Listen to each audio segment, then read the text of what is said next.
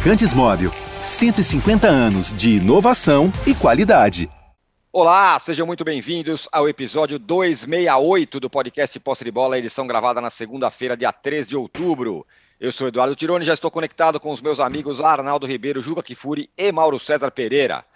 A derrota do São Paulo na final da Copa Sul-Americana mergulhou o clube em um mar de incertezas. Não se sabe se o time vai conseguir a classificação para a Libertadores no ano que vem via brasileiro, é até mais provável que não. Não se sabe como será a reformulação do elenco e nem sequer se o Rogério Ceni vai permanecer no cargo. Aliás, ele deveria ficar, deveria sair. Depois da final contra o Independente Del Vale, o Rogério disse que pensaria no assunto, mas antes da decisão já havia acenado muitas vezes que não ficaria em caso de fracasso, que foi o que aconteceu. E até agora ainda se discute se a estratégia do treinador no jogo foi a correta na final. Era para ir assim, de peito aberto, era para mudar a estratégia? E será que ele pode aprender com esses erros, até para evoluir na carreira dele? O São Paulo vai ser o tema do nosso primeiro bloco. E o Flamengo se reabilitou no brasileiro. Golearam o Bragantino com três gols do Pedro e um do Gabigol. No Corinthians, a dupla de ataque Yuri Alberto e Roger Guedes está cada vez mais afinada. De um lado do outro, estas serão armas importantes para a final da Copa do Brasil, que começa a ser disputada na semana que vem. Corinthians e Flamengo também entraram em campo pelo brasileiro, também entram em campo pelo brasileiro no meio da semana. É, entraram em campo, desculpa, pelo brasileiro no meio da semana. A rodada no brasileiro teve de novo inversão na sua vice-liderança. O Inter ultrapassou o Fluminense, que foi derrotado pelo Galo. O Palmeiras, que joga nessa segunda, segue líder com enorme folga. Serão temas para o nosso segundo bloco. No terceiro bloco, precisamos falar de Haaland e do City, que atropelou o United por 6 a 3 com mais um hat-trick do norueguês. É por isso que a minha enquete, muito bem bolada como sempre, é a seguinte: quem é que impressiona mais no futebol mundial nesse momento? É o Haaland, é o Mbappé ou é o brasileiro Vinícius Júnior? Dê aí o seu voto e a gente vai começar a tocar a bola aqui. Bom dia, boa tarde, boa noite a quem nos acompanha. Ô Juca, essa derrota do São Paulo mergulhou o time num, num, num escuro absoluto. Apostou-se tudo em apenas um jogo e deu no que deu. Agora não se sabe nada sobre o São Paulo, nem se o técnico vai ficar. Bom dia, boa tarde, boa noite, âncora. Todos que nos veem, amigos. Olhe, eu confesso a você o meu estarrecimento com o resultado do São Paulo em Córdoba. Porque eu estava certo e disse isso na sexta-feira, que seria a tarde de Caleri para seus compatriotas. E foi um desastre, inclusive com o Caleri perdendo gols que ele não está habituado a perder. É, tentando olhar friamente, sem o amargor da derrota surpreendente, vimos aquilo que sabíamos que o São Paulo não enfrentaria um time qualquer, principalmente do meio de campo para frente. O Independiente Del Valle tem jogadores respeitáveis, sem dúvida alguma. Mas eu não acompanho a maior parte dos comentários que vi, que li, que ouvi, em relação a ter sido um desempenho horroroso do São Paulo, dadas as oportunidades que o São Paulo criou e não converteu. É evidente que o São Paulo permanece com um complexo a ser vencido.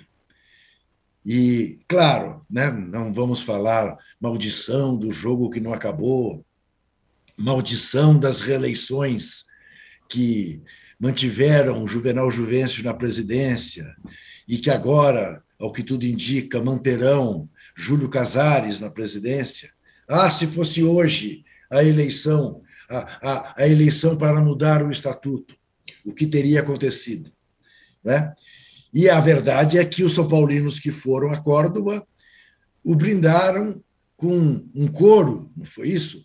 Né? Eu não estive lá, vocês estiveram, mas Aparentemente, a torcida que foi, que é a torcida mais fiel possível, né, que se deslocou até Córdoba, identificou o responsável, né, o maior responsável pelo desenlace. Mas foi realmente, quer dizer, a, a, aquele primeiro gol do, do Independiente é alguma coisa de inaceitável, né? aquele erro do Diego, né? entregando a bola como entregou no meio de campo, para que o Independiente repetisse uma jogada que tinha feito minutos antes. Né? Então, juntar os cacos agora eu sei é muito complicado. É tão complicado que ou São Paulo dá uma resposta imediata no Brasileirão, ou por incrível que pareça, embora a tábua de classificação não indique isso, o São Paulo poderá ter dificuldade em se manter na Série A. O trabalho agora, nem pensar no Rogério Ceni eh, sair do São Paulo neste momento. Ele pode até não renovar o contrato, sair no final do ano, qualquer coisa. Mas é, sair agora seria um ato de covardia. Ele precisa continuar e levar o São Paulo, pelo menos, a nova classificação na Sul-Americana. Agora, é aquilo que, terminado o campeonato, terminada a Copa Sul-Americana, a gente precisa olhar. Né? como os horizontes, os objetivos do São Paulo se apequenaram nos últimos tempos. Né? Então, a, o, o Paulistinha do ano passado era a Copa do Mundo, a Copa Sul-Americana uh, deste ano era o Santo Graal, e o São Paulo, tricampeão do mundo, não pode se contentar nem com Paulistinhas, nem com Copa Sul-Americana. Não pode. E foi isso que fizeram com o São Paulo. O São Paulo é, dos grandes brasileiros hoje, talvez o mais retrógrado. E isso precisa mudar. Isto só vai mudar se os sócios do São Paulo resolverem mudar. E nada indica que eles resolverão. Prova disso é a recente mudança no estatuto. Então, eh, de fato, é muito preocupante a situação do São Paulo, é desalentadora a situação do São Paulo e é compreensível a ressaca uh, do São Paulino uh, nesta segunda-feira. Era para ser um dia feliz e é um dia dos mais amargos da história do São Paulo, pela derrota nas circunstâncias em que ela se deu. Não há uh, um argumento que discuta a justiça da vitória dos equatorianos. Muito bem. O, o, Arnaldo, perguntas difíceis de responder, mas vamos lá. O Ceni vai fica ou sai? Ele deve sair ou deve ficar? Assim, opinião. E para ele ficar, ele precisa mudar em quê? É, para se transformar talvez num, num técnico maior, melhor, que, que, decide mais do que ele é? Ou também é muito cedo para pensar nisso? Bom, primeira pergunta. É, se ele fica ou sai, acho que vai de, depender muito, por incrível que pareça, desta semana, né? É, porque nada é mais é, importante no futebol do que o resultado de uma partida, da próxima partida. Tem gente que não entende isso. É como o Juca falou. Provavelmente um resultado diferente é, no, no, no pleito para a reeleição dependeria do resultado do campo. Então, no pleito da eleição, a semana de bons resultados permitiu uma vitória na, na, na votação para, para a reeleição entre os sócios do São Paulo. E assim é com jogadores, treinadores. O próximo jogo é sempre o mais importante. É, e nessa semana, o São Paulo tem um confronto direto contra um time que luta pelo G8, Libertadores, o América, e outro contra um time que luta contra o rebaixamento, o Botafogo. Então são as duas possibilidades do São Paulo na temporada. E eu acho que o fica ou sai do Rogério vai depender um pouco do que for essa semana. Como disse o Juca, da reação rápida ou não ao desastre de Córdoba. Agora, Tino, eu acho que essa é uma decisão que não deveria ser do Rogério. Muito, muito longe disso. E, e acho que as coisas estão colocadas de uma forma errada. É, pela talvez pela fragilidade dessa diretoria uh, ou de outras em relação anteriores também é, em relação ao, ao, ao, comando do clube é, o Rogério construiu um discurso que a permanência dele no São Paulo depende ou não da vontade dele, das perspectivas dele e tudo mais. A permanência do Rogério ou não do São Paulo deve, deveria depender de uma avaliação da direção sobre o trabalho do Rogério em 2022, que é um trabalho ruim. Né? É um trabalho. O trabalho do Rogério é, a partir da derrota do Del Valle, você faz o recorte, faltam poucos jogos para terminar o brasileiro, e aí a briga é contra rebaixamento e barra classificação na Sul-Americana, já dá para a gente fazer uma avaliação do trabalho de 2022 do Rogério. É ruim. É, e aí, a, a decisão de permanência ou não para 2023 depende de vários fatores. Tem opções melhores? Tem como melhorar o trabalho? Tem como rever a postura do time em partidas decisivas? Tem como é, digamos, rever a característica da soberba da derrota, que parece muito a linha do Fernando Diniz, que caiu no São Paulo por conta disso. A participação do Rogério como treinador nas eliminações do São Paulo, nas derrotas, nas partidas desse dia, foi muito grande. Mais do que os jogadores. Contra o Palmeiras, contra o Flamengo, contra o Del Valle. Quando, por iniciativa do Rogério, o São Paulo tentou se impor contra equipes melhores que a dele. E não só não se impôs, como ficou, virou uma presa fácil. E a questão do Del Valle era muito previsível. É que aqui nós temos uma soberba de achar que o resto da América do Sul é, tem só times é, risíveis. E, na verdade, o dinheiro não vale. Aqui nós temos mais dinheiro. Ponto. A equipe do Del Valle é melhor que a do São Paulo. Ponto também.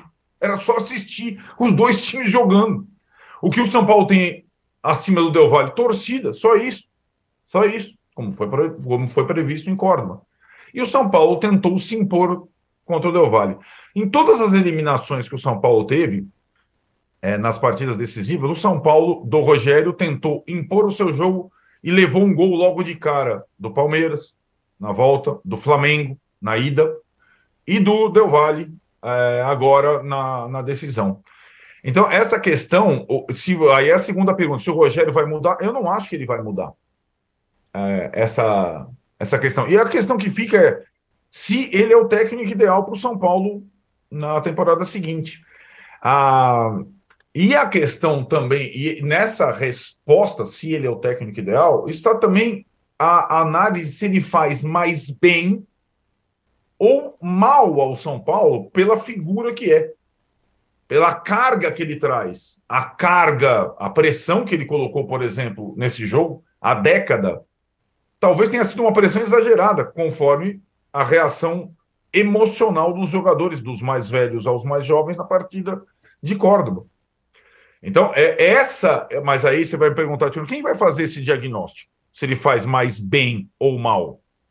É mais fácil a gente fazer do que a direção do São Paulo, né? Porque os caras ali não têm. É, não tem estofo, envergadura moral, como diria outros, para fazer essa análise. Então, essa é uma situação é muito peculiar, porque ela difere de qualquer clube do país. Como disse o Juca, o São Paulo dos clubes grandes é aquele que estruturalmente tem mais problemas e que passou a ser refém de ídolos para lá e para cá nessas situações todas de jejum de títulos, né? E, e, o Rogério ele é, um, ele é um conforto para o Casares, para, o, para toda a direção, porque ele é um cara que tem uma história grande, que o torcedor é, respeita essa história, mas a discussão deveria ser: o Rogério Ceni é o melhor técnico para o momento do São Paulo? Simples assim. O Rogério Ceni fez um bom trabalho em 2022? Simples assim. Respondendo essas duas perguntas, você deveria definir se a permanência do Rogério para 2023 é o melhor dos mundos ou não. É só, é só isso. Não é uma simples decisão, mas deveria ser esse, esse é, o ponto de partida para o São Paulo 2023 e não as vontades do Rogério, que foi, de novo, num jogo, decisivo, reprovado. O que ele fez, o que ele armou, o que ele supôs contra o Del Valle deu completamente errado. Errado, errado, como nas partidas decisivas dessa, dessa temporada toda. O ano de 2022 do São Paulo já é pior que o 2023. Aliás, já é pior que o 2021 e pode ser não, não acredito que consiga ser pior em 2023 do que foi em termos de resultado. Não, não acredito mesmo. E acho que a questão das decisões para a próxima temporada, só para voltar rapidamente à primeira resposta, depende muito do campo. E tem jogo no Independência no, na quinta e jogo domingo no Morumbi, para definir qual será o rumo do São Paulo. Se contra o rebaixamento, se tentar uma vaga na Libertadores e fazer o planejamento para a próxima temporada, com ou sem Rogério. O Dani diz aqui: o trabalho do Rogério é ruim e o time é pior ainda. Agora, Mauro, sobre essa, essa pergunta, é, sobre o trabalho do Ceni, aí que o Alan falou, é, tem que fazer essa pergunta. O trabalho do Ceni para você é bom ou é ruim? Ou o time é ruim? E aí, só vou dar alguns dados, né? É, é, é o argumento para se dizer que o trabalho dele é bom, ah, falava, ah, chegamos em duas finais e uma semifinal no ano, né? Se você olhar só, só o, o, onde chegou o time, não parece ruim. Mas em campo, talvez nem tanto. Bom, antes dessa final, eu disse que achava razoável, se fosse campeão seria bom. Depois da atuação de sábado, acho que nem razoável é, é abaixo disso. Dá uhum. mais para ruim do que. Porque é um jogo muito importante. A atuação de São Paulo foi sofrível, mas também não é só na conta dele, né? A, a atuação de alguns jogadores foi um negócio os dois gols que São Paulo tomou, em que pese aí até a qualidade da equipe do Del Valle, né, que de fato é um, é um ótimo modelo né, para qualquer equipe aí, do Brasil, da América do Sul e até de outras regiões do planeta, né? Porque eles fazem mais com menos, e muda de técnico e mantém é. uma proposta de jogo. É, aí jogadores argentinos que ficam aí rodando pelo mundo, que não tem muito espaço em grandes equipes, se destacam e todo mundo quer que contrate. No sábado, o Faravelli era o, era o meia dos sonhos de todo, todo, todo é torcedor, né? De time brasileiro. Não, esse cara, o cara jogou do Nilson de Bosch, rodou pra caramba, ninguém nunca quis saber dele. Agora o cara é um gênio, porque joga numa equipe muito arrumada. Então isso potencializa a, a capacidade de cada um desses atletas, né? E o Del Valle, de fato, ele dá uma verdadeira aula de como fazer mais com menos já há algum tempo. Esse time tem duas Sul-Americanas, uma final de Libertadores e um título equatoriano. Um clube que não tem torcida, um clube periférico ali, que não tinha nada. É realmente impressionante. O negócio é, é de tirar o chapéu, para quem usa chapéu. Quem não tiver aplaude também está valendo. Agora, o negócio é o seguinte: o São Paulo, é, é, acho que precisa também rever alguma questão de alguns jogadores, né? Porque esse é o primeiro jogo, gol, gente, são três rebatidas erradas. Eu não consigo admitir que um jogador de defesa não consiga rebater uma bola para longe, no momento de pressão, que você manda a bola para longe, é o tempo da defesa sair, se organizar e tentar brigar pela bola lá na frente e, e, e sair daquela pressão. O Del Valle todo pressionando o São Paulo no seu campo de defesa. A bola foi rebatida, mal rebatida uma vez, voltou para o Del Valle. Outra vez, voltou para o Del Valle. Outra vez, e aí, para velho Lautaro, pimba, 1 a 0 E o outro gol, o segundo gol, o Léo Pelé, o Pablo Maia, o, o, o Diego Costa, nos Nossa. dois gols de falha, morrou, assim, totalmente perdidos. É, erros individuais, de posicionamento, não acompanhar um jogador que se desloca para receber a bola. Foi realmente um negócio pavoroso. É claro que o técnico também tem as suas digitais nisso aí, porque ele que organiza o time, ele que treina, ele que escala, então ele também tem responsabilidade. Mas acho que o próprio elenco, acho que São Paulo tem que fazer uma reflexão sobre o elenco e a qualidade de alguns jogadores. Você pegar um jogador jovem, o, o Diego Costa, jogando com o Arboleda, eventualmente o Miranda, no momento que o Miranda possa ser útil, né? dependendo do adversário, como se comporta. É, é, são três zagueiros, dois zagueiros, você vai jogar lá em cima ou você vai jogar mais atrás. É uma situação. Agora, esses, esses jogadores reunidos foi um desastre. Eu achei assim, um desastre a atuação do São Paulo muito ruim, muito ruim. E em momento algum, São Paulo deu assim maior esperança ao torcedor, exceto o começo do segundo tempo, quando uhum. parecia capaz de empatar. Mas no grosso, no jogo, o que você vê era assim, o São Paulo quase impotente diante do adversário. O, gol poderia sair por uma situação circunstancial. Então o São Paulo não se impôs, como contra o Flamengo, quando perdeu, mas encurralou o Flamengo, criou várias situações. Não fez, eh, não, não conseguiu ter momentos como do jogo do Atlético Goianiense, quando fez 2 a 0 e até jogou para fazer mais do que 2 a 0 é, Foi uma atuação muito triste do São Paulo. Assim. Eu diria que isso, a palavra é essa, triste. É, porque foi uma coisa. Assim, você está vendo ali o jogo, cara, esse time não vai empatar esse jogo, vai empatar circunstancialmente. E aí é porque é futebol mas foi realmente muito mal. E uma questão do Rogério que eu acho, que eu fiquei pensando depois do jogo, é que assim, o Rogério do São Paulo envolve uma questão também de uma relação visceral dele com o clube. Isso Exato. é inegável, ele tem uma relação visceral com o clube. Então, talvez ele até perca um pouco do seu do equilíbrio necessário para uhum. o comandante, o cara que tem que pensar. É, é, eu, eu, vejo uma diferença clara do Rogério do Flamengo, campeão brasileiro, campeão carioca, campeão da Supercopa, campeão da Taça Guarabara, e o Rogério do São Paulo no Flamengo, não só pela qualidade dos jogadores que é melhor, mas ele me parecia um técnico mais seguro do que fazia. Exemplo, Ele bancou o Arão Nazário contra tudo e contra todos. Foi campeão brasileiro assim. Ele bancou o Diego no meio-campo com o Gerson, com a Everton Ribeiro, com a Rascaeta, botou todos os coringas para jogar. E deu certo. Ele conseguiu fazer jogos contra o Palmeiras de Abel Ferreira e ser melhor. O Palmeiras tinha dificuldades, o Abel tinha dificuldades com o time dele.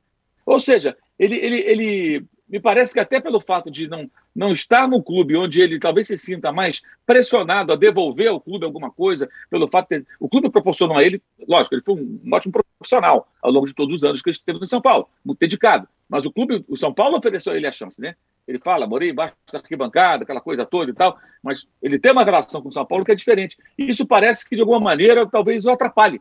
E ele não consiga ser um bom técnico, que ele já mostrou que ele é, que ele pode ser. Porque sábado, de fato, foi um desastre para ele, para o time, para tudo, todo mundo. Tirando a torcida que se deslocou, fez um esforço desgraçado para ir para Córdoba, né, que é, são essas coisas da Comebol que a gente não consegue entender por que tão longe, por que lá, é, por que não uma semana depois em Brasília, que era o palco inicialmente previsto para essa partida, né? Poderia ser sábado que vem em Brasília, né? Não foi há dois dias por conta das eleições de ontem. É, realmente não tem, não tem muito que. O que dá para tirar de bom do time? Assim, ah, isso aqui foi bom. Eu não consigo encontrar. Não. Ah, vamos elogiar alguém do São Paulo? Eu não tem muito o que elogiar. Não tem. Tem que ter muita boa vontade. Então foi realmente um, um, eu achei um desastre. Para o São Paulo foi um desastre. O título era muito importante. E o pior, nem brigar para valer pelo título foi possível. O São Paulo praticamente ele não enfrentou o seu adversário. Ele, ele, ele teve um breve momento, que foi esse começo do segundo tempo, em que ainda buscou alguma coisa e parecia que poderia empatar o jogo. Mas na maior parte do tempo, o Del Valle foi, foi dominante da partida e o título foi realmente muito incontestável. O Juca, é curioso, né? Porque quando falava, não, o Rogério no São Paulo, ele é o cara perfeito para estar no São Paulo, porque ele entende o São Paulo, sempre foi do São Paulo, então ele sabe que a piscina está vazia e não sei o que e tal. E aí esse ponto que o Mauro coloca vai na contramão, né? Ele é, ele é tão ligado ao São Paulo que talvez ele não tenha a frieza, ou pode não ter a frieza, de, de, de fazer as melhores opções, né? É, é, não deixa de ser uma visão interessante essa que o Mauro traz. É, eu acho que isso faz sentido. Agora, eu, eu acrescento um pouco como advogado do diabo, o seguinte: é, que cúpula maior ou melhor é, você pode pensar para o São Paulo, para o futebol do São Paulo, do que o Murici Ramalho? Estamos esquecendo que Murici Ramalho também está lá? Murici Ramalho e Rogério Ceni. Uma dupla que junta conhecimento, vitórias e amor pelo clube puxa vida, parece parece a salada ideal. A salada só tem fruta doce, meu. Não tem nenhuma ácida. Agora, vamos entender, e aí eu não tenho a, eh, a, a vivência interior no clube para poder cravar isso com certeza, mas a situação do São Paulo, de algum tempo para cá, me lembra um pouco aquilo que o Juninho, quarto zagueiro Juninho da Ponte Preta, depois do Corinthians, da seleção brasileira em 82, dizia quando a seleção brasileira desembarcava uh, num país uh, uh, para fazer um jogo e o primeiro a descer do avião era o Nabi Abichedi. E ele dizia: é, além de ganhar dos alemães, quarta-feira, nós precisamos primeiro ganhar do Nabi Abichedi. Eu acho que o São Paulo está vivendo isso, não é de hoje. Além de ter de ganhar do adversário, do Independiente Del Valle, do Palmeiras, do Flamengo, tem de ganhar dos seus cartolas. E é muito difícil.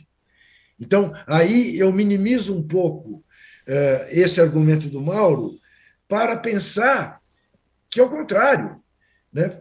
Se não fosse essa ligação ainda, o São Paulo estaria numa situação pior. Porque o Rogério, o Murici, ambos com a vida ganha, acrescentam a sua competência, competência sobejamente demonstrada no São Paulo e fora do São Paulo. Vá ver quem é o Murici no Náutico. É, é, é semelhante ao que é o Rogério Ceni no Fortaleza. Lembrando aquilo que o Mauro lembrou, o Murici do o, o, o Rogério do Flamengo, então, eu, eu, eu sem querer ser, fazer uma análise com viseira, eu olho para a situação política do São Paulo e vejo nela a maior barreira, a, a, a, a arrogância que levou aquele que era considerado, né, nos anos 80, 90, o time mais bem organizado, o clube mais bem organizado do Brasil, o clube que resolvia suas, suas questões entre quatro paredes, o clube que tinha, isso, que tinha uma vanguarda uh, na visão do futebol, como a mais retrógrada uh, desse momento. Fala aí, Arnaldo. Tem gente é. falando que o Rogério deveria ir para o Red Bull no ano que vem. É, é, é assim, eu, eu entendo quando é, as questões políticas estruturais elas respingam no campo, mas essa é a realidade do São Paulo e é de outros clubes também, inclusive os que estão vencendo. Né? Então, aquele, o nosso modelo a gente não tem, né? Uh, mesmo o clube paulista mais vitorioso nos últimos tempos, o Palmeiras ele tem, digamos, um comando discutível, para dizer o mínimo, né? Uh, agora, nessa seara, que, que vem há algum tempo, quem conseguiu se dar melhor em termos de resultado, em termos foram, foram aqueles que não se envolveram tanto, foram os estrangeiros, curiosamente. Né? Não foi o Rogério, o Murici, uh, o Raí, o Lugano, né? É, as passagens dos técnicos estrangeiros pelo São Paulo, é, o Crespo ganhou o campeonato. O Balsa foi a semifinal da Libertadores. Tudo com os times, eu vou te falar, hein? Porque a questão estrutural ela é muito importante, mas a partir do momento em que você tem condições, jogadores, é, possibilidades, torcida a favor, está nas suas mãos também, né? Está nas mãos do, do, treinador, dos jogadores e tudo mais. E os estrangeiros conseguiriam fazer mais do que o Rogério fez, por exemplo, nessa temporada toda. E o São Paulo é um clube, Tironi, curiosamente, dos mais retrógrados, sim, é aquele grande do Brasil que menos trocou de treinador nos últimos anos, nas última, na última década. Foi o grande do Brasil que menos trocou de treinador. Então não é aquela coisa, ah, vai ficar trocando para lá, porque a gente fala de um monte de clube que, que ah, não, não dá tempo. Dá tempo, costuma dar tempo. Costuma dar tempo. Como está tendo tempo o Rogério. Vai lá bater um ano e seis meses agora no final do ano. Né? Temporada toda. Como teve o Diniz, um ano e oito meses. Né? Então, assim, o São Paulo caótico politicamente, ele dá tempo e costuma dar condição e costuma dar jogador para o treinador. Né? A folha de pagamento. A grande discussão, eu acho que ele é mais simples do que essa estrutural. É se o Rogério é o melhor técnico do São Paulo para esse grupo de jogadores do São Paulo. Ponto. E assim tem que ser a, a análise. Né? Ah, não, se o cara é umbilical, se a água na piscina, se não sei o quê. Tudo isso conta para caramba, conta. Agora, o São Paulo melhorou em todos esses quesitos e o time em campo não respondeu, com todas essas condições. O elenco do São Paulo esse ano é o quarto elenco do Brasil em folha de pagamento. Tem um monte de jogador um monte de gente queria ter. E o Rogério aproveitou muito mal o elenco do São Paulo esse ano. Quase todo jogador contratado não foi aproveitado. Numa partida decisiva, os mais experientes não estavam em campo. Os mais jovens sentiram a pressão. Então tem uma questão que é mais simples, é do comando técnico. Se ele é bom ou se ele é ruim.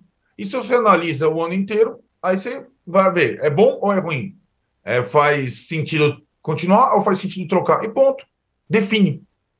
Então, assim, são várias as questões do São Paulo extra-campo, mas a, de, a, a dentro de campo é preponderante. Porque a questão política, a curto prazo, não vai ter mudança.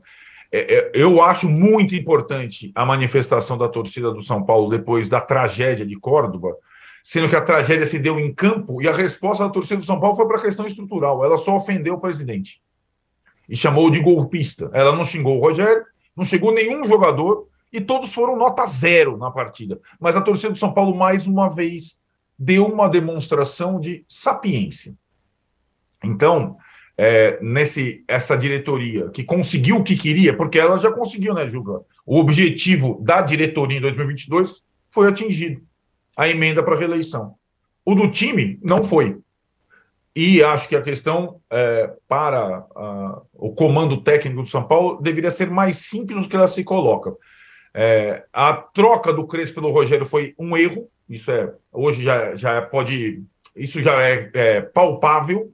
É, era, é uma, era uma impressão da época e hoje é uma certeza. A troca do Crespo pelo Rogério não fez o menor sentido. E agora, depois de um ano e poucos meses do trabalho do Rogério, há de chegar a uma conclusão. A continuidade dele é melhor ou pior para o São Paulo? Ponto. E não é dependendo dele, não, da vontade dele. Tem que ser do comando. Não é ele que tem decidir se ele, se ele é bom para o clube ou não. Ele é um técnico do clube, é um funcionário do clube. Ele não é mais do que isso.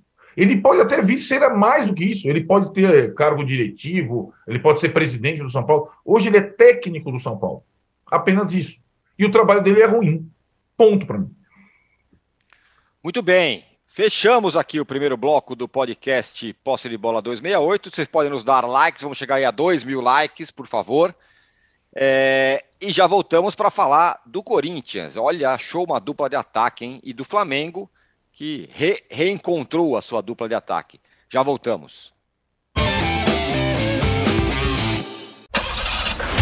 Há mais de 150 anos, os lubrificantes Móbil acompanham a evolução dos motores, trazendo tecnologia e inovação para veículos de todo o mundo. Uma tradição que se renova a cada dia, garantindo a liderança no desenvolvimento de produtos de alta performance. Conheça a tecnologia móvel para o seu motor durar mais. Se tem movimento, tem móvel.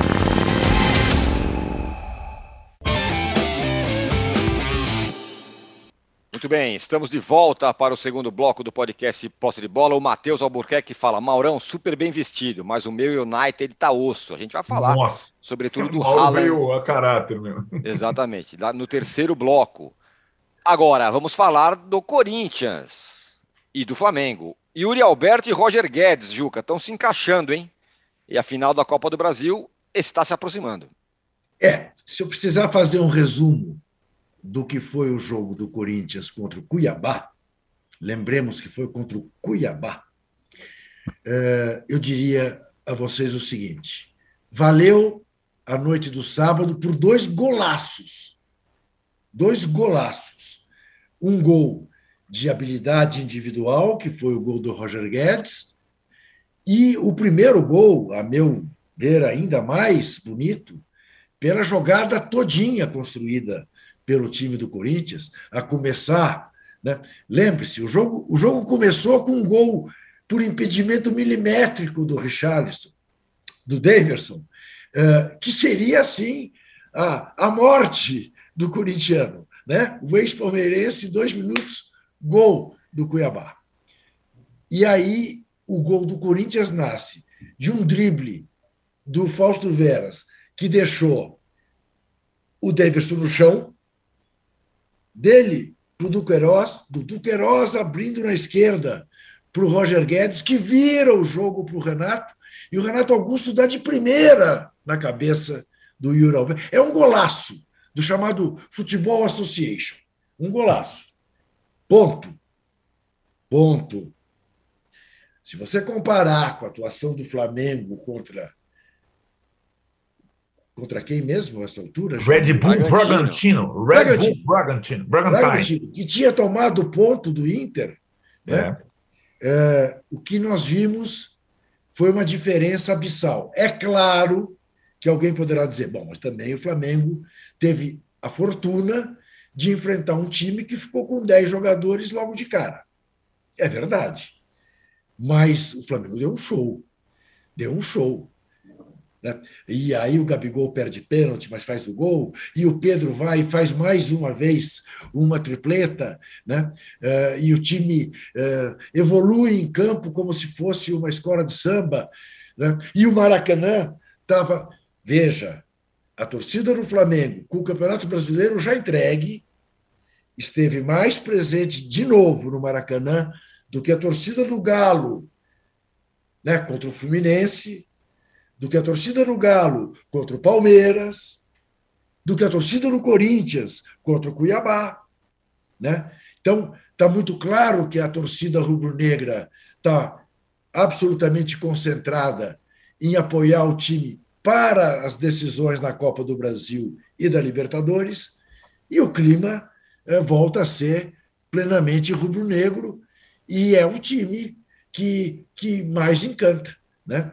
Eh, Estou prevendo o quê? Que vai ser fácil o jogo aqui em Itaquera? Não, não, porque o Corinthians incorporou-se sem dúvida nenhuma, incorporou-se e continuo né, na minha, na, no meu desejo de ver o Michael em campo eh, contra o Flamengo, que talvez seja uma peça decisiva para o Corinthians tentar alguma coisa.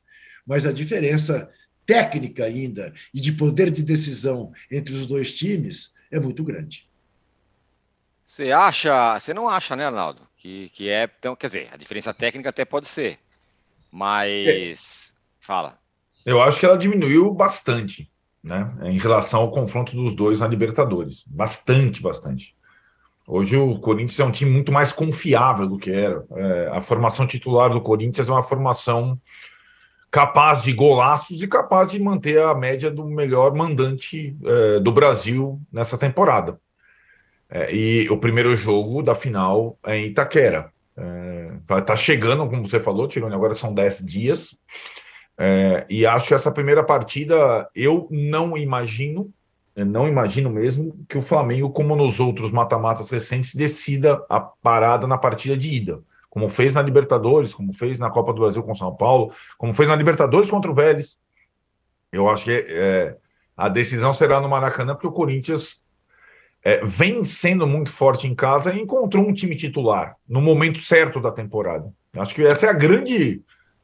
Essa é a grande notícia no Brasil antes do esportiva, antes da Copa do Mundo, é uma final entre Corinthians e Flamengo sensacional que vem por aí.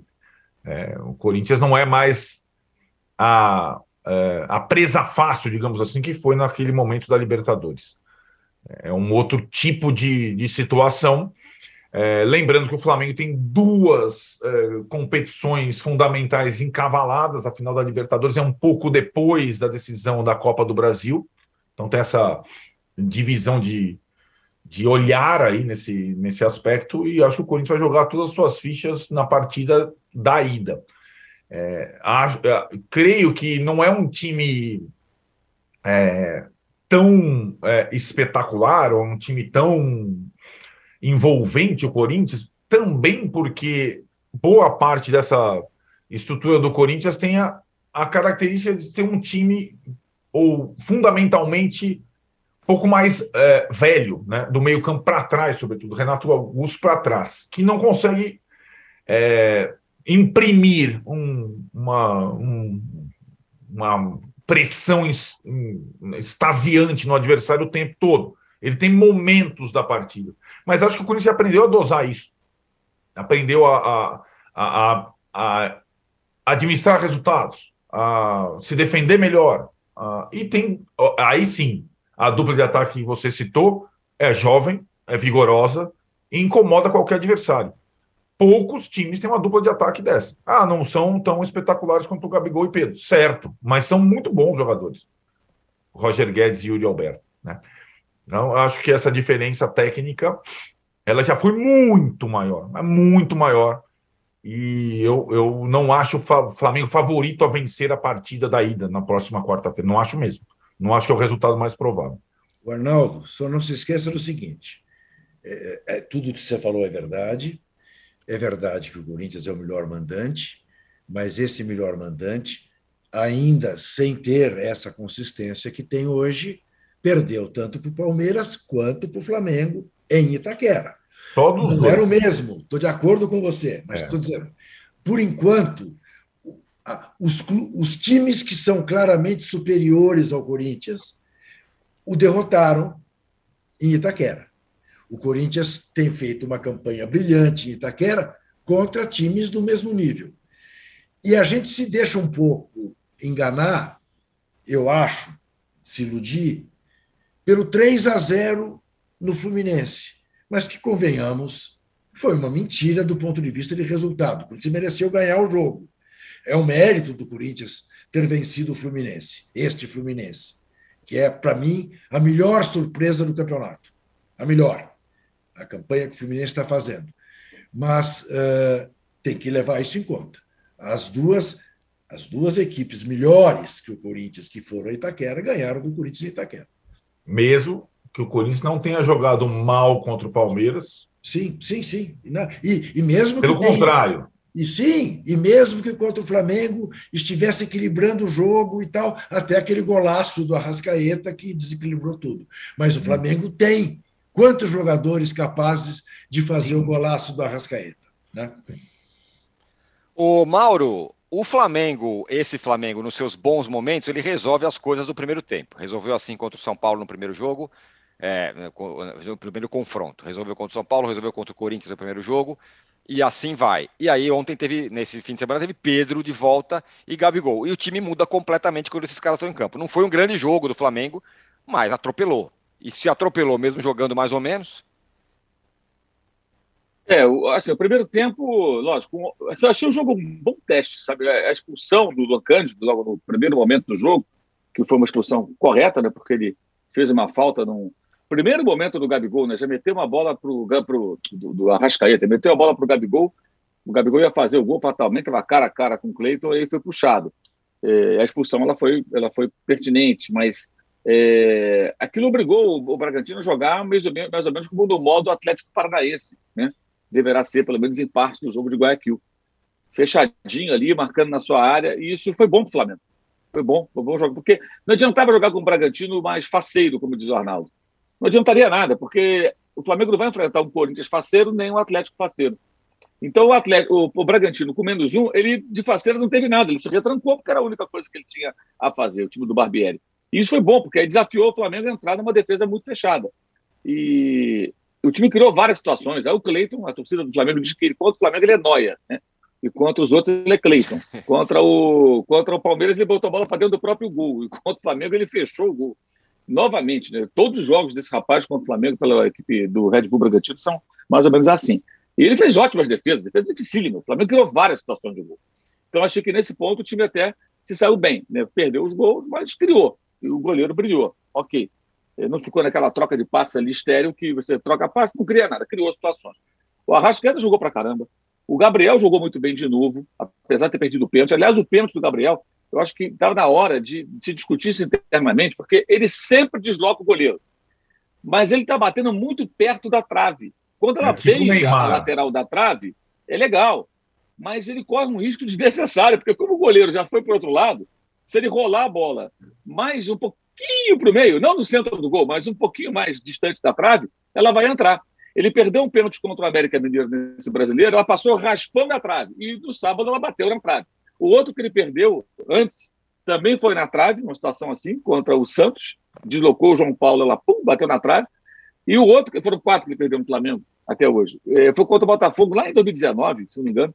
Uma cavadinha, até meio displicente, o jogo estava ganho, ele foi dar uma cavadinha, a bola bateu no travessão. Né? O goleiro caiu, ela pum, bateu no travessão. Então, acho até que ele tem que rever isso, porque ele está se arriscando sem necessidade. Ele desloca. O goleiro, nenhum goleiro defendeu o pênalti dele, exceto César. Goleiro do Flamengo, e ele batendo pelo Santos. Olha que loucura. E o goleiro sempre erra um canto. Ele bate no canto, o goleiro vai no outro, mas ele se arrisca, né? E ela foi na trave. Agora, no segundo tempo, a saída, a saída do, do Thiago Maia, que só se justifica se for por uma questão aí de, de minutagem, essa coisa toda, ela comprometeu muito o Flamengo. O Vidal não tem como jogar como o primeiro homem de meio campo. Acho que isso é outra, outro ponto importante desse, desse teste. Não pode ser o Vidal. Ou o João Gomes ou o Thiago Maia, um dos dois tem que ser o primeiro homem do meio campo. O Vidal, ah. não. Aí ele faz um pênalti até meio esquisito, mas fez. O Bragantino empatou. E aí o Flamengo pressionou, pressionou. A Rascaeta continuou jogando muito bem, botou a bola no peito do Pedro. Antes ele fez o gol da jogada do Cebolinha, que teve momentos foi um pequeno progresso, achei, do Cebolinha, não só pelo passe, uma jogada outra que ele conseguiu levar a bola no fundo, mas ainda é um pouco distante do. bem distante do que se espera dele. E depois o Ayrton Lucas fez aquele passe por dentro também, no momento Felipe Luiz, né, vindo trabalhar na construção da jogada, e, e o Pedro recebendo e, e fuzilando para fazer o terceiro gol dele. Foram três gols em cinco minutos aproximadamente. E só detalhe: o, o, o, em 2019, o Bruno Henrique fez três gols no Corinthians, no intervalo ainda menor no Maracanã que foi um gol no final do primeiro tempo, dois no começo do segundo tempo. Deu três, três para quatro minutos de diferença de bola rolando né, entre os três gols. E aí o Pedro faz os três gols, o Flamengo vence o jogo, a torcida fica em festa, mas é, a dependência com relação ao Gabigol e o Pedro, muito grande, o Arrascaeta, esses três jogadores, assim, faz a diferença absurda, claro que eles vão fazer, você não vai ter reservas à altura, mas isso está muito claro, eles são os caras decisivos, o Flamengo tem que tratá-los com muito cuidado para que eles estejam bem nos, nos três jogos decisivos. É, É preciso, eu acho que o, o, o Dorival entender que não dá para jogar com, com, o Vidal de primeiro homem de meio campo. E é, o lado direito também da defesa continua sendo uma coisa meio preocupante. O Rodinei não fez rigorosamente nada no ataque dessa vez, e na defesa ele não foi exigido, porque o Bragantino praticamente não atacava, porque tinha um homem a menos. Ali mora o problema. Eu não sei por que, que o Varela não começa um jogo desse. Para você ver o camarada o jogo inteiro, em ação, para ele se sentir mais à vontade, ele entra, toca para o lado, toca para trás. Porque dá tempo nem do sujeito se sentir mais à vontade com os novos colegas de time. Isso também não entendo. Você tem que testar esse cara. Pode precisar dele em qualquer momento. Na, na Libertadores, na Copa do Brasil, não mas na Libertadores sim. E não deve ser na quarta-feira, porque quarta me parece que vai ser o, o, o, o jogo de apronto final para enfrentar o Corinthians. Uhum. E pensando também no Atlético, que é um ótimo teste do Flamengo, que é o Internacional, vice-líder do campeonato, que deverá oferecer ao Flamengo mais, ameaçar muito mais o Flamengo do que foi o, o, o Bragantino. Se defendendo bem, certamente, o Mano Menezes não vai deixar o time dele ser faceiro, não acredito, mas agredindo o Flamengo em alguns momentos, atacando e causando problemas para a defesa do Flamengo. É tudo que o time precisa. Ser testado. Ficar batendo em time pequeno não vai adiantar nada. Pegar os times mais fracos, meter uma goleada, não vai adiantar nada. Tem que jogar contra equipes que ofereçam resistência, é isso que é importante para o Flamengo nesse momento. E o jogo de quarta-feira é muito relevante nesse contexto aí, para poder ver o que, que o time vai fazer. Depois não tem mais teste. Porque aí são, são duas quartas-feiras contra o Corinthians, o Cuiabá no fim de semana vai ser time reserva, e aí, entre o jogo do, do, do dia 19 contra o Corinthians no Rio e a final no Equador contra o Atlético na Libertadores, são 10 dias. Nesses 10 dias, evidentemente, vai ser, serão 10 dias de muito cuidado, dificilmente vai ter time completo jogando ali. Quarta-feira é a última oportunidade do, do, do, do Dorival e fazerem um, os ajustes finais. Né? E um detalhe importante também: Fabrício Bruno na zaga pede passagem. Sei que o Léo Pereira tem jogado bem e tudo, mas Yeah. É. Complicado esse rapaz ficar fora do time. Nossa, ele é, ele é o melhor zagueiro do Flamengo hoje, eu acho. Assim, praticamente que, não erra. Por que você rápido. acha que ele não joga? É porque o Léo Pereira e o Davi Luiz firmaram uma zaga ali que estava jogando bem, né? Eu Mas também ele, acho ele entra bom. com qualquer um, ele vai muito bem. Ele tem muito bem. Ele é forte no jogo aéreo, né? E ele, pô, bom nas viradas de jogo, rápido, praticamente não tem errado, muito seguro. O jogador que está numa evolução assim. Eu acho que o Dorival deveria abrir disputa por posição. É muito previsível o Flamengo. Qual é o Flamengo? Vai jogar contra o Corinthians? Rodinei, é, Santos, Rodinei, Davi Luiz, Léo Pereira e Felipe Luiz. É, é, Thiago Maia, João Gomes, Everton Ribeiro, Arrascaeta, Gabigol e Pedro. É, ele, ele insinuou na coletiva que pode ter disputa. Tem que ter. É Mateuzinho Rodinei, é Varela na final, é Ayrton Lucas ou Felipe Luiz. Tem que botar dúvidas também. Pro... O Vitor Pereira pode fazer ali uns mistérios, porque o Flamengo ele sabe como é que vai jogar o Flamengo. É isso aí. É o Fabrício Bruno ou o Pereira? O Davi Luiz na direita ou na esquerda? Como é que vai ser isso aí? Eu acho que ele deveria é, é, é despertar algumas dúvidas nos seus adversários. Está muito previsto. Todo mundo sabe que o Flamengo vai jogar. E ele tem material humano ali para colocar algumas dúvidas e estipular algumas disputas por posições. Acho que deve ter. É, na zaga, na lateral, nas laterais até. Porque se o Felipe Luiz vem jogando bem, o Ayrton Lucas também. Então por que não? Por que não Ayrton Lucas, de repente, contra o Corinthians? Não pode ser mais. Não sei. Tem que analisar, estudar, pensar nos pontos fortes do adversário. O jogo, por exemplo, contra o, contra o Corinthians, onde vai ser forçado o jogo com o Roger Guedes? Em cima do Rodinei. Óbvio que vai ser em cima do Rodinei. Para marcar o Yuri Alberto, será que o Léo Pereira é, e Davi Luiz é melhor zaga ou uma outra? Pensar no adversário também, sabe? Acho que ele deveria estimular um pouco esse tipo de, de dúvida no adversário e fazer com que o time, é, é, os jogadores também se sintam muito confortáveis, aqueles que são titulares do chamado time, time A. O Arnaldo, essa é uma, é uma questão, né? Ah, vamos mudar o time para a final, vai ser diferente na final. Isso se discutiu muito sobre o São Paulo ali no, no jogo da final, por que, que o Miranda não jogou, por que, que não jogou diferente e tal. Não é uma decisão simples para um treinador. O Flamengo, por exemplo, tá jogando com esses caras todos aí que o, que o Mauro falou, tá jogando e ganha de 4 a 0 de um, ganha de 5 a 0 do outro, ganha de 2 a 0 do Corinthians e tudo mais. Vai chegar na final, pessoal, agora mudou tudo, hein? Agora vai entrar aqui o Fabrício Bruno e o Léo Pereira vai para reserva no filé mignon é duro, né? Eu acho que assim, né? O, na verdade, o Flamengo vem com um time é, titular conhecido com as suas mudanças ao longo dos anos, desde 2019, né? Os adversários tentam combater esse time titular, né? E hoje o, o Flamengo tem de novo um time titular. Eu acho que as duas dúvidas do Mauro são interessantes, mas elas são todas do meio de campo para trás. Né? É, do meio de campo para frente, teria uma dúvida: se o Vidal é, tem condição de ser titular do Flamengo hoje. Não tem. por conta das questões defensivas que o Mauro apontou. Então, do meio para frente, que é o principal para quem joga contra o Flamengo, o cara, adversário, vai saber que vai, ele vai encarar o Thiago Maia, João Gomes, Everton Ribeiro, Arrascaeta, Pedro e Gabigol, né? Então, é, não, não, aí não. Mas as sutis dúvidas do meio para trás, elas representam algumas mudanças. Por exemplo, é, o Rodinei de ala direito é uma característica, Mateuzinho Varela é outra. Felipe Luiz é uma característica do lado esquerdo, Ayrton Lucas é outra. A questão da zaga, como o Mauro falou, é, Davi Luiz de um lado ou de outro da zaga é uma coisa. Muda um pouco, mas para quem for marcar o Flamengo, sobretudo a escalação no meio campo para frente, a gente já sabe. O Corinthians também hoje a gente já sabe. O Corinthians teria uma questão, eu acho, que é a possibilidade de reforçar o meio com uma possibilidade cada vez mais remota de volta do Maicon, né? Ah, se o Maicon voltar, o Maicon voltar, faltam 10 dias, o cara não pisou no campo até agora. É, por mais que o Maicon seja um ótimo jogador, o cara não joga desde o jogo do Flamengo lá, no Itaquera. O cara quebrou o pé.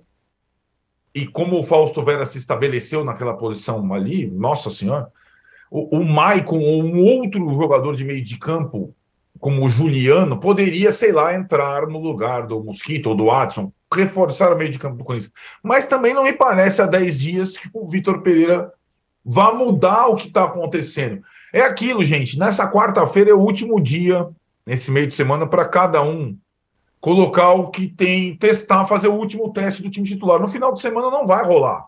O time titular do Flamengo vai descansar em Cuiabá, nem vai para Cuiabá, eu acho. E o time do Corinthians vai descansar em Itaquera contra o Atlético Paranaense. Então, quarta-feira tem, digamos, o, o ensaio final. É, muitas vezes é, é, esse ensaio final ele provoca alguma coisinha.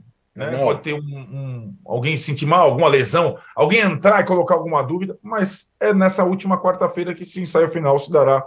Arnaldo, vamos, vamos às dúvidas corintianas. Primeiro, uh, Roger Guedes, que está em grande momento, vai ter de marcar o Rodinei. Acho que não. Eu também acho que não.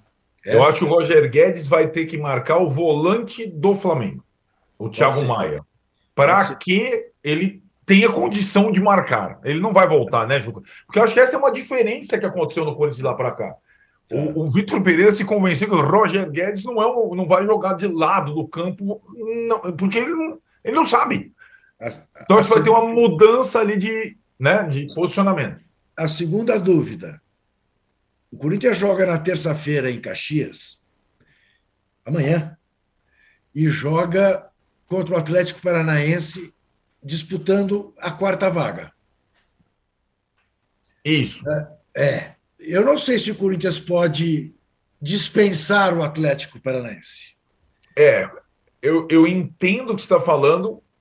É, a gente não viu o Vitor Pereira ainda nessa situação, mas é, eu, a minha memória é a do Abel Ferreira com o Palmeiras no Brasileiro do ano passado. Quando chegou nessa situação em relação a Libertadores. Não, não, não é só isso, né, Juca? Não é só rifou.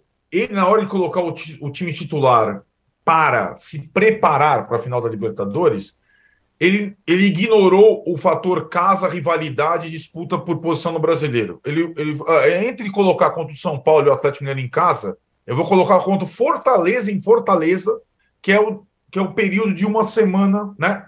Eu imagino que o Vitor Pereira, mesmo que os caras falem, ó, Caxias é lá longe, é, tal, às vezes tem fog, atrapalha a volta, eu imagino que ele vá com mais titulares na terça do que no domingo prévia, mesmo que tenha essa situação, casa e, e adversário, confronto direto. Eu entendo o que você está falando, mas eu acho que eles pensam muito sobretudo os estrangeiros, no intervalo de preparação para o jogo X. Me leva a crer que o Vitor Pereira vai dar uma de Abel Ferreira, que em Caxias nós tenhamos um Corinthians forte. É, e em Itaquera contra o Atlético Paranaense, é, um Corinthians alternativo. A minha impressão. Veremos. Olha aqui, olha lá, aqui. A, a, a, nossa, nossa, nossa enquete é bastante exemplar, né? Para que a gente avalie quem nos vê. 81% consideram aquilo que eu também considero, este fenômeno, essa coisa absolutamente fantástica que se chama Haaland. Meu Deus, o que, que é isso? O que, que é isso? Tema do nosso primeiro, do nosso terceiro bloco, que vai para o é. ar já já. É que eu, Só quero eu... dizer, Ju, que você está sendo cobrado fortemente aqui no nosso chat, porque Galera, simplesmente não pediu like. Não, porque eu tô, eu, a minha, a minha, o meu estado de espírito respeitoso em relação à enorme nação tricolor paulista é, é a de não, de não fazer nenhuma palhaçada, porque eu estou solidário com a massa tricolor. Aliás, vocês dois que foram lá me dirimam uma dúvida. Eu ouvi depoimentos que tinha 8 mil pessoas, que tinha 15 mil pessoas, torcedores. Quanto tinha? Tinha por volta de 15 mil. É. Só, só para ter, uma, só ter uma, uma base, Juca, atrás do gol, onde ficou a torcida do São Paulo, sim, sim. ali cabem 15 mil torcedores. Tava, tava muito cheio. cheio. Tava. Tava, praticamente cheio. Não tava lotado, lotado, tinha uns cantinhos ali é, vazios, mas ali tava é, praticamente cheio. O meio, que é misturado, tava vazio, mas é. tinha lá, vai, 30% de ocupação. E o lado esquerdo, que foi é, ingressos é, dados, né? Porque o estádio não encheu, também estava meio vazio, né, Arnaldo? Pois é, porque, porque a informação que eu tive é que passaram pela fronteira 8 mil. Não, então, mas é, aí que está. É, é, o que o Tironi falou: o São Paulo encheu a sua parte atrás do gol e levou muita gente à parte central, que seria a. Mista. Não tinha nenhuma pessoa do Del Valle na parte central. É. A, a, a, torcida do Del Valle, pequenininha, ficou uh, num cantinho do estádio e atrás do outro gol, que seria a parte da torcida visitante que o Del Valle abriu mão, a Comebol distribuiu tal para a população local. Sim. Coisa que pode acontecer em Guayaquil com o Flamengo e Atlético Paranaense também. Será que eles não vão desistir dessa bobagem do ah, jogo cara, único aqui? É. Porque está na cara, né? É só é. você ver o perrengue dos caras lá. Cara que foi de caminhão, de carro, de táxi, e, sei lá e como. Mais, e mais, mais, Tironi. Eh, veja, eh, nem sequer para a TV aberta eles conseguiram vender o é jogo. É isso, pois é. Dizer, o, jogo quase foi clandestino. Quer dizer, Exato. Ah, para com isso. Duríssimo. Fechamos aqui, aqui, o segundo. Fala aí. É, e eu já estou indo, tá? Sim, pois é. Já deu o seu recado sobre o Haaland. Isso. E o Juca está saindo, mas a gente volta já já para o terceiro bloco. Eu chegava da escola, por exemplo, e ele estava sempre no sofá da, da salinha, a gente chamava a saleta, que ficava entre a cozinha e o quarto dele, e os nossos quartos, tocando violão. O violão era uma extensão do braço do meu pai, porque ele passava o tempo inteiro com o violão no, no colo, no braço, tocando mesmo conversando. Ele estava conversando aqui, mas estava dedilhando, tocando alguma coisa. Ele é assim até hoje. Você fazia um silêncio em casa, você ouvia o violão dele. Chegava em casa, eu ouvia aquele violão tocando, me dava um. Ai, cheguei em casa. A música está no DNA da, da família Gil, porque está no DNA do Gil.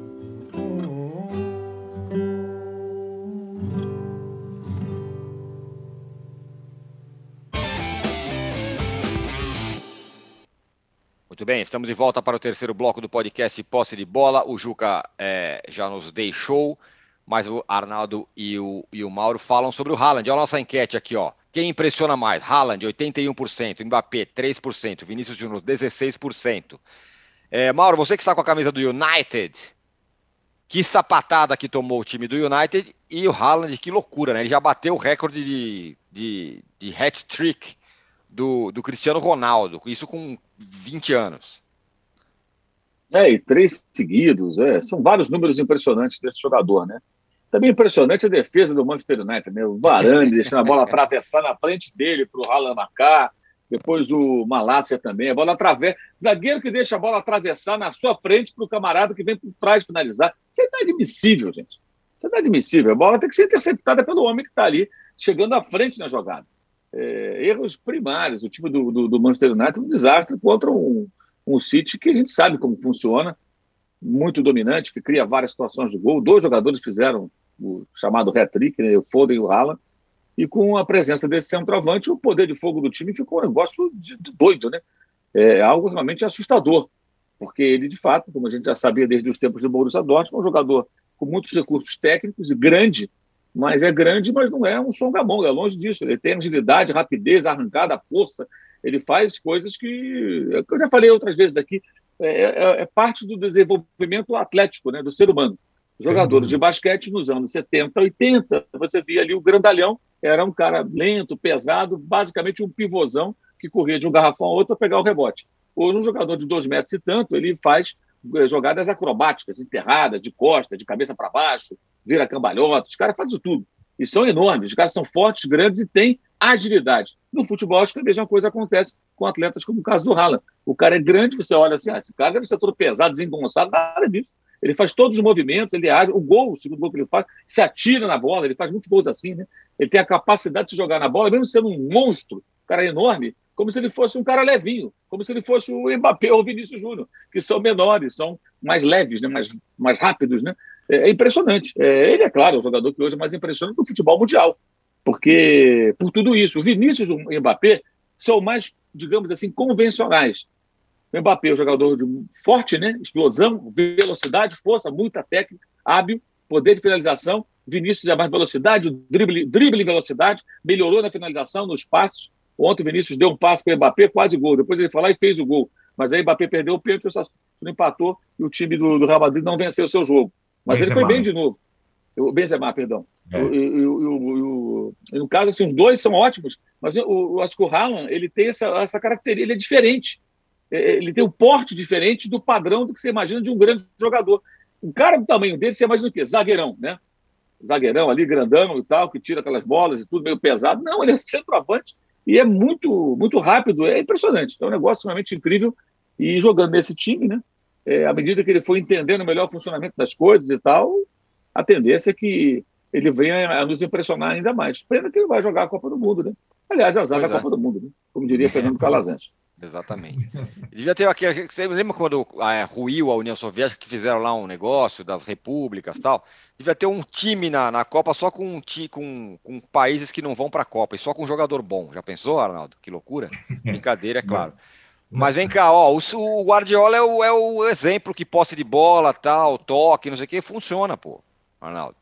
Funciona, claro que funciona, quando, ainda mais quando você é, contrata uma cereja do bolo é aquilo, o Guardiola falou antes mesmo do jogo, do, do clássico, que não foi ele que é, melhorou o Haaland. O Haaland já era assim. Agora, que o Haaland é, tem é, é, o abastecimento de um time que joga em conjunto há muito tempo e que precisava de um homem-gol desse, ele tem.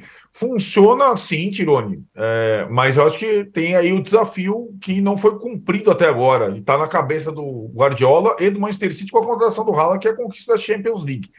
Na Premier League, o Guardiola vem dando as, as cartas, pontos corridos, dessa vez o principal adversário largou mal e acho que, conhecendo a Premier League, largando mal, não chega. É o Liverpool. Porque o Manchester City não dá. Hoje o adversário é o Arsenal, que é o, o atual líder. Muito bem o Arsenal, ganhou o clássico também do Tottenham.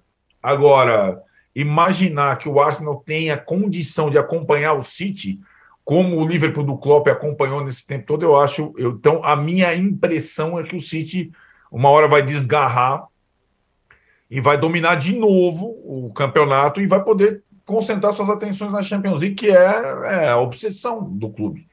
Né? Exatamente. Então, eu acho Muito que o Guardiola bem. tem essa, essa missão reforçada para a temporada, pós-Copa do Mundo.